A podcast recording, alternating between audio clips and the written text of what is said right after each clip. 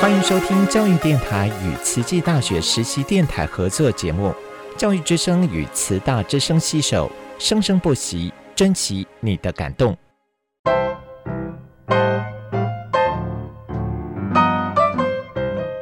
嗨，大家好，欢迎来到趣谈秀。Welcome to the Chit Chat Show with Jenny.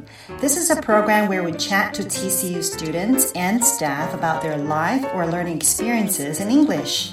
希望这个节目可以用英文让大家更认识慈大的师生，and perhaps learn something new. So tune in.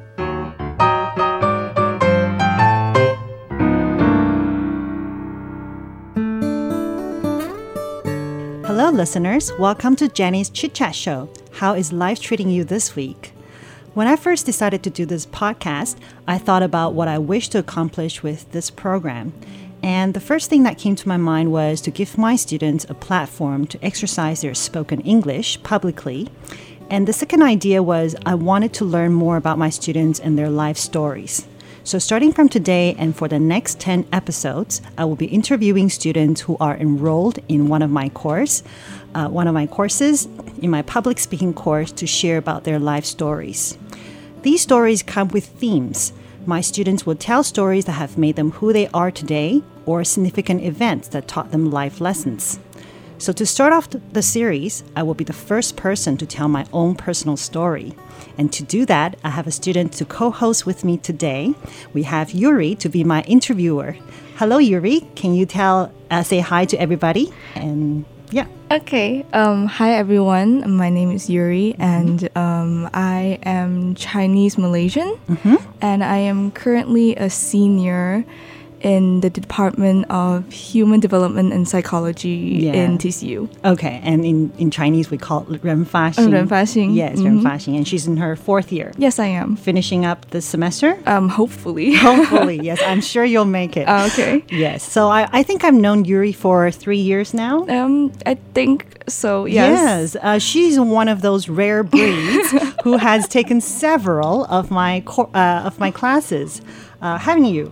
Um, I I believe I've um I took about four classes. Yes, Of four yours? Classes, yes. so usually students who have taken more than two uh, two classes with me uh, would make an impression on me because very few students would dare to do that. And of course, she she she's do, uh, she has done very well in my courses. yes. Okay, so um, you'll be my interviewer today uh, to ask me about my personal stories. So let's start. Okay. Mm-hmm. So um, can you tell us about yourself? Sure. Um, so, as my listeners uh, probably would have heard in the previous episodes, that um, I was born and raised in Taiwan until I was 12 years old.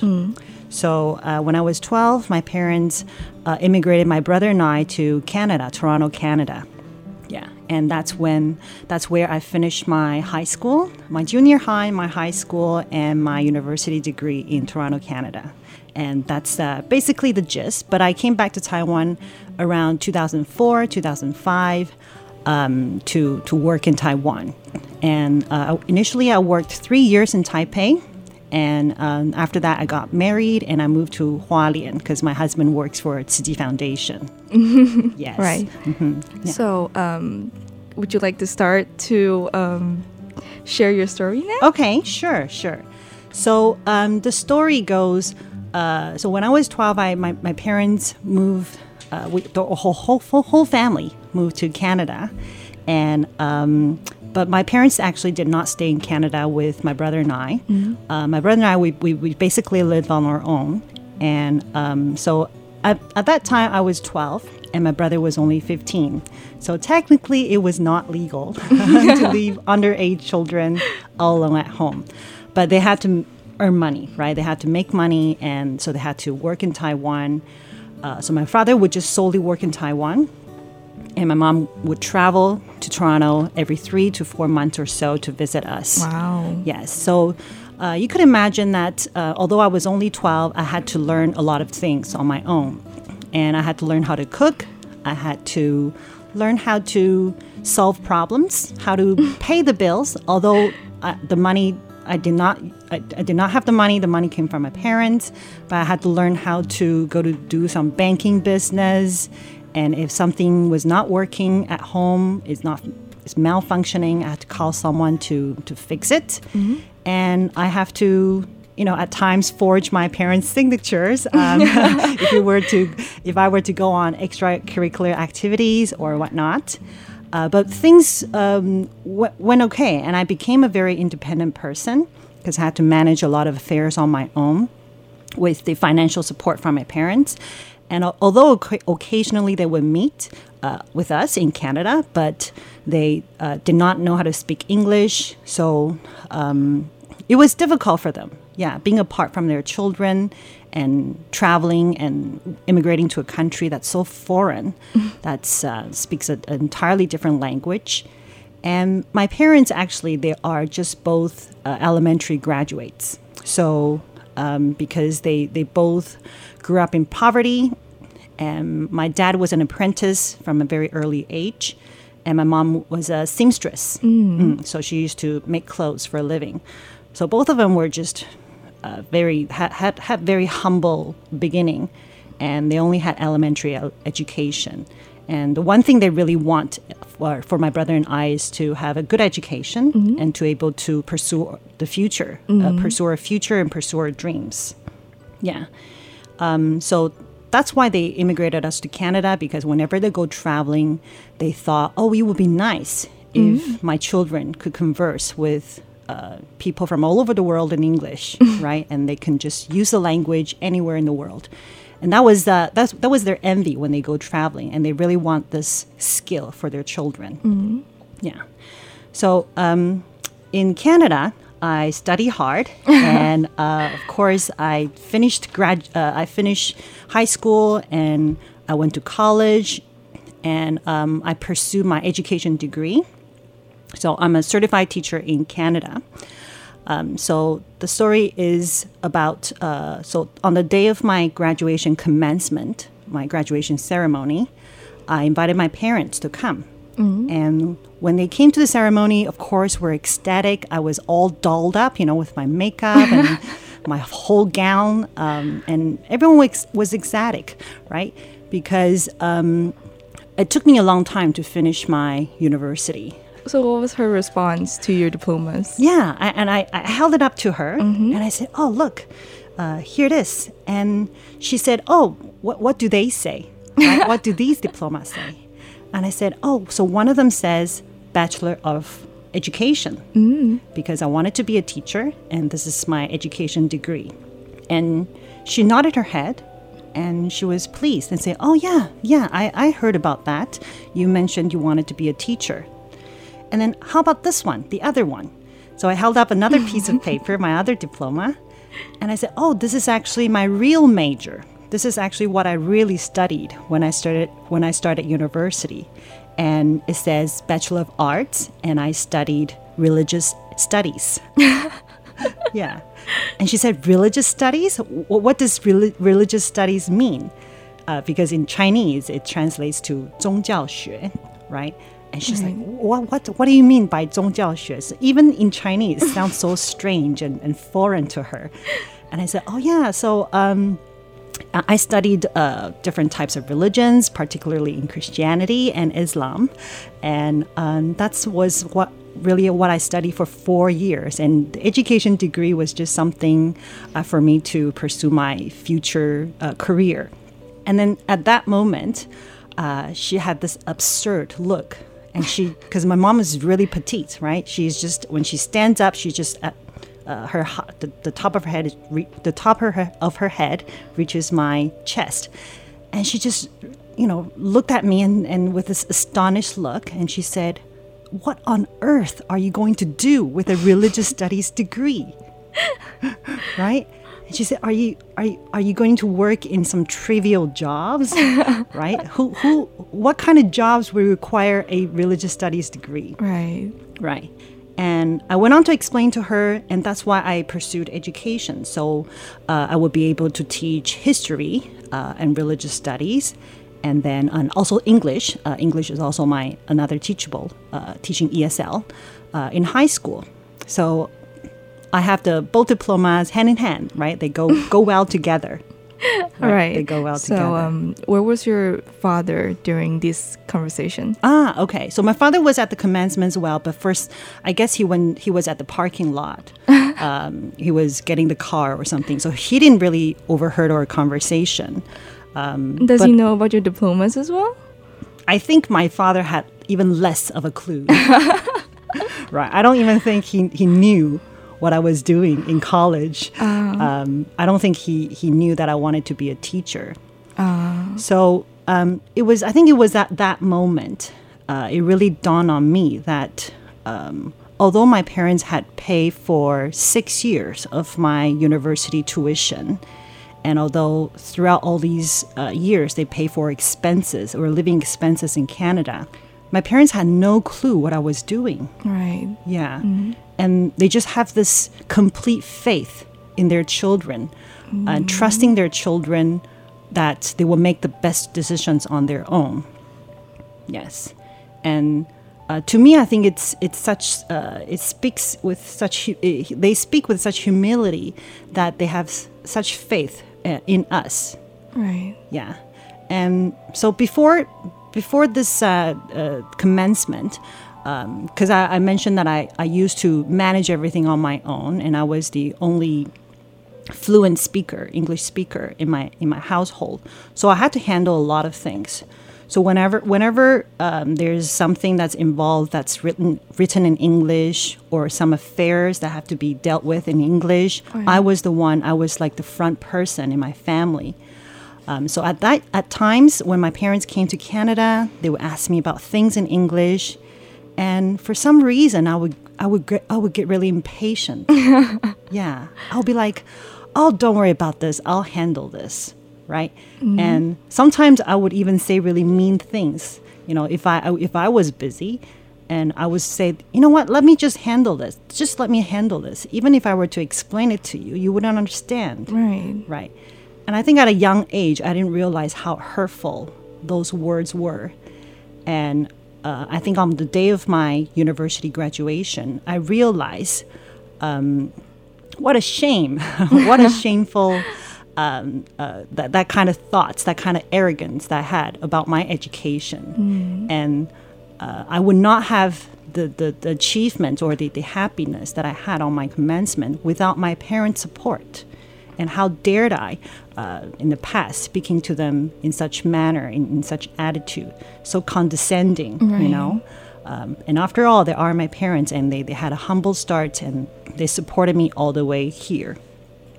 Right. Right. Hmm. So um, it, it really taught me a lesson that day because um, although my parents only had are, are elementary graduates, um, but they they were able to move my brother and I to Canada, and I be- I've become so well versed in the language that both of them, even till today, remain illiterate. Oh. Right. Even till today, my parents don't speak a lot of English, and um, whenever I think of this, it it hurts me. yes, and and it, I think that sense of shame on my graduation day uh, would always come back and and haunt me. That uh, and it tells me that I should not forget who I am, Right. where I come from. Uh, that sense of entitlement is um, it, it, it's undeserved. Right. Yes, I shouldn't feel entitled, um, and I should always know that uh, I am the way I am because of my parents, and um, their inability to speak the language is because of their sacrifice uh, to my brother and I. Yes, and so uh, whenever I think of this story, it's it, it tells me, it constantly reminds me not to take things for granted. Really? Yes. Yes. Right.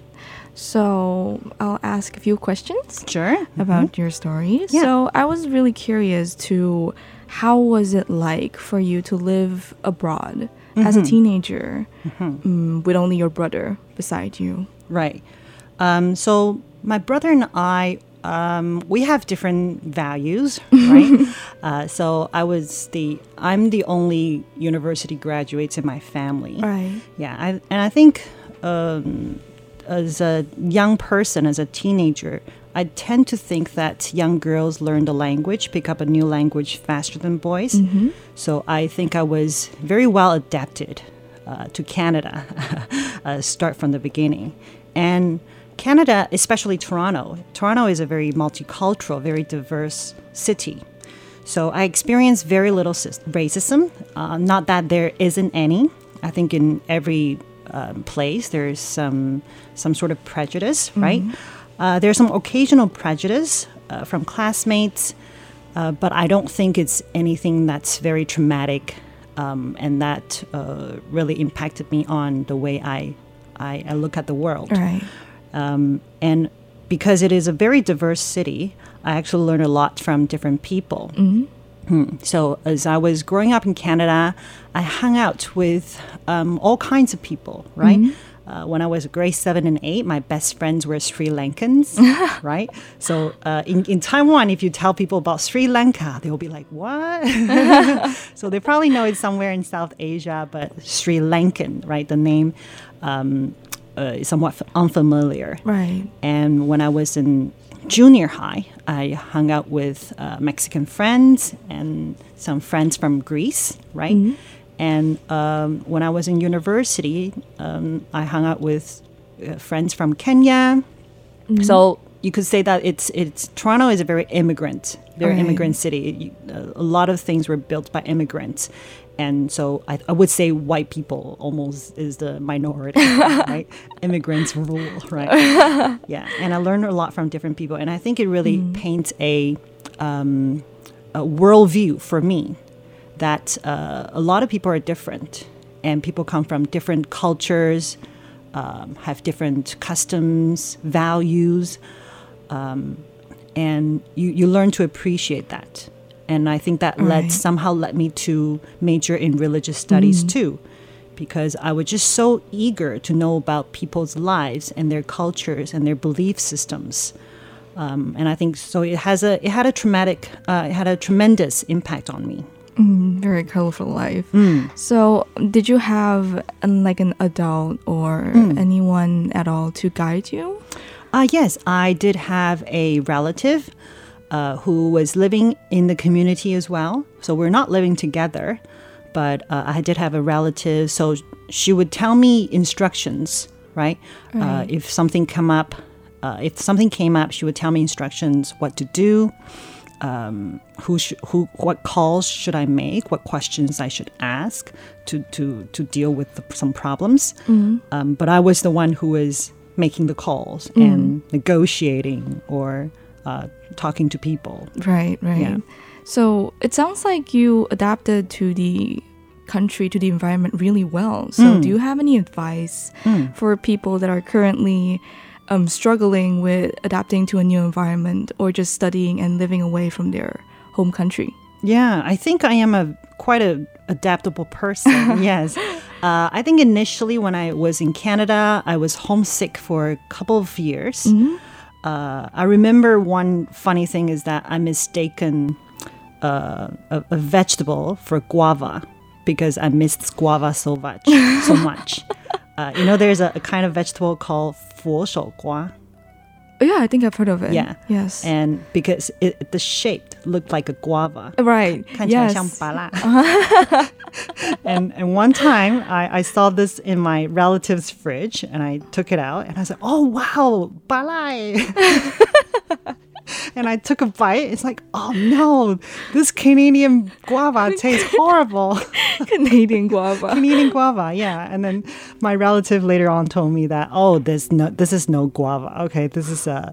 Um, uh, it's actually a vegetable. yes. Yeah. uh, so the the uh, I think first couple of years, especially the food. Yes. Yeah, I think I was I was homesick because of the food, um, uh, because my mom taught me how to cook.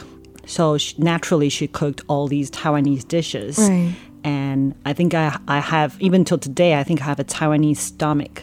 yeah, meaning that if I if I were to if I travel abroad, I could only last like one week with Western food. food. uh, once it passed that seventh day, I need to have like a pack of instant noodle or instant rice or something. I need to have that Asian Asian uh, umami taste. You know? Yeah, but um, init- yeah, I think in the beginning was just the food, but later on, um, mm, I think because of my adaptability, so I was able to mingle with different types of people. Right. Yeah, and um, so like I said, like you know, of course there were some elements of prejudice. So I, I do want the listeners to know about this as well, because a lot of times the prejudice or the, the discrimination uh, don't necessarily come from the local community. It, Right. it doesn't really just come from you know the or what we call the, the white mm-hmm. population, right? Mm-hmm. Sometimes the, the prejudice come from the Asians themselves. Right. Yeah. So when I hung out with a Sri Lankan friend, with my Sri Lankan friends, my Cantonese friends would ask me, "Why do you hang out with Ata?" Uh. Have you heard of the expression Ata? Oh, what, what does that mean? Ata means uh, people of an South Asian descent. oh. Yeah, or like yes, dark skinned people. Dark skinned. Yeah. Yes. And I said, "Wh- wh- what do you call them? Why do you call them ata? What does it mean? yeah. So, um, so to me, uh, to me, I, I didn't have that kind of problem. To me, they're all just the, the same friends. But uh, the more I got to know them, the more I, uh, the more I, I, I grew appreciative of their their way of living or or differences and or similarities. Right. So I think that really helped me with my adaptability. That I could um, mingle with different people and try different things, and not to have too much prejudice. Yes. And for as for the advice, as for the advice for um, because we do have a lot of international students in um, TCU, Right. right? And um, a lot of students was uh, w- would be homesick and they would have issues Right. about um, getting around or getting to know Taiwanese students. Um, and I would think just to, uh, to keep an open mind, right? To keep an open mind. Um, because this is probably the only chance uh, in your life at such a young age you're able to live in a foreign country That is for such true. an extended period of time. Yes. So, um, if you don't keep an open mind, you're going to find it very difficult. Uh, and you should think of ex- every experience, uh, whether it's good or bad, as a learning experience. Yeah, somehow some bad experiences can lead to to have to have more learning, right? To, to help you to learn more. Um, so to me, I think it, as long as it's not life-threatening experience, even a car accident, right? Even if you just have a minor car accident, I think it's a really good, uh, good experience because you learn how to manage um, a crisis, or you learn how to take steps mhm, to to uh, to solve uh, an accident case, how to file a police report. Sounds like a very colorful life. very. Um, so, for my final question, I would like to ask if um, you have a different take on your story Mm-hmm. besides not feeling entitled or just taking things for granted in general. Yeah, sure, sure. Um, I think uh, whenever I think that's of that story, I feel a sense of sorrow, right? Sorrow uh, in my in my heart, and um, and I want to tell p- myself and also people that you should be grateful. You shouldn't. Uh, so that's the opposite of entitlement. Right? you don't think you deserve it just because you work hard. It's because of people who supported you Right. and I have a tendency to say hurtful things to uh, to those people whom I'm closest. so my husband tell me that, and I hope that I can change that. Right. So whenever you know, because I'm a grown up adult, so sometimes I will have conflicts and I would bicker and I would fight with my mom, mm-hmm. and uh, sometimes we'll. We'll be unhappy and angry at each other. Oh. But whenever I think of that story, I think that really tones me down, mm. and I think brings me brings me back to my core Right. and, and reminds me who I am. Mm. Mm-hmm. So, um, thank you, Jenny, Thank for you. the story. It was very inspiring for me, and um, I hope our listeners will learn her lesson that she gave us today. Yeah. So, um, Thank you, thank you, Yuri, for being my co-host today. thank you, You did. An excellent job. Thank you. yes, it was difficult for me to find a co-host, and thank you for uh, agreeing to do this. I, I, I hope I did well. and let, next week we're going to be listening to Yuri's personal story. So listeners, tune in. Thank you. Bye bye. Bye.